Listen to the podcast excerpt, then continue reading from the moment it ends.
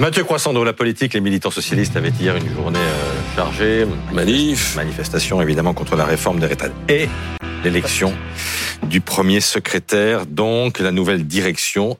Et ce matin, il y a deux premiers secrétaires. Bah oui, vous n'avez pas la berlue, hein. Ce matin, le PS a des allures de république bananière. Les deux candidats ont chacun annoncé leur victoire par des vidéos postées sur les réseaux sociaux. Il était 1h18 du matin euh, lorsqu'Olivier Faure, le premier secrétaire euh, sortant, euh, candidat à un troisième mandat, revendiquait la victoire avant d'être démenti 13 minutes plus tard par son rival, le maire de Rouen, Nicolas Mayer-Rossignol. Regardez.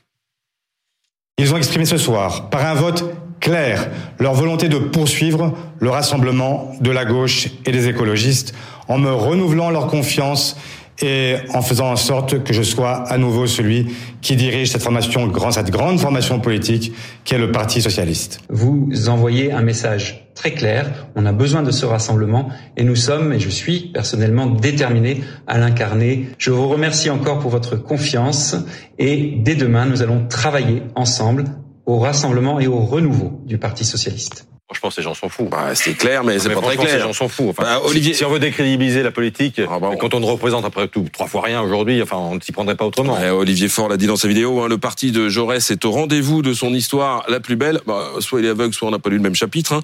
Tant le vote a été marqué hier soir par des, irrégularités, des irrégularités, pardon, des contestations. Mais d'ailleurs, il y a eu de la triche. Bah, je vous montre une séquence, tiens, tournée par une militante à la section de la Courneuve hier. Regardez. Vous ne pouvez pas laisser l'urne dans cette pièce sans que j'y ai accès et sans que les électeurs et les membres euh, qui rentrent dans ce euh, dans cette section n'y aient accès et l'aient sous leur regard. Vous n'avez pas le droit. Vous n'avez absolument pas le droit de mettre l'urne. Des, des, des, urnes enfermées euh, dans des pièces à, double tour. On est dans une section euh, à la Courneuve. Des séquences comme celle-ci, euh, il y en a eu des dizaines postées hier par des militants ulcérés sur les réseaux sociaux. Il y a eu des communiqués. Cinq jeunes socialistes se sont rendus en Seine-Maritime en qualité de scrutateurs. Ils ont été victimes d'une violente agression physique et menacés de mort. Ah dans d'autres dans d'autres sections, on a envoyé des, des, des, des scrutateurs qui n'étaient pas adhérents du PS à Pierrefitte, en Seine-Saint-Denis, euh, les partisans euh, d'Olivier Faure ont fait expulser un observateur qui, lui, était membre du PS. Bref, dans les deux camps, on s'accuse de bourrage d'urne, d'intimidation, comme au bon vieux temps du duel, vous vous souvenez, Ségolène Royal, Martine Aubry, euh, au fameux congrès de Reims. Mais, comment ça va se passer? Le, scrutin est annulé, on va, on va recompter Alors attention, il doit se tenir une commission de récollement des résultats. Alors récoller, c'est procéder à la vérification d'un inventaire, c'est comme ça qu'on parle au Parti socialiste.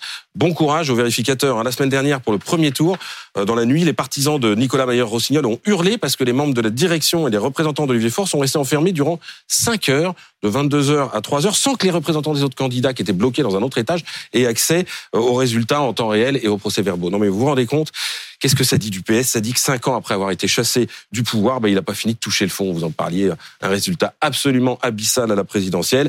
Il se vantait d'être le parti le plus démocratique de France, mais on voit que ses arrière-cuisines sont toujours aussi peu reluisantes. Le PS, en gros, est en train de devenir une forme de groupuscule. Moins ils sont nombreux, plus ils se divisent, plus c'est petit, plus ils se battent pour en prendre le contrôle. Et il est surtout profondément fracturé entre pro et anti-NUPES. Vous savez, cet accord qui avait été signé contre l'avis mm. euh, de certains militants, mais qui avait été quand même ratifié par les instances du parti en, juin dernier. On voit que la fracture est profonde, très profonde, et à un moment où la gauche souhaitait apparaître unie en plein débat mm. sur les retraites, c'est un vrai contretemps.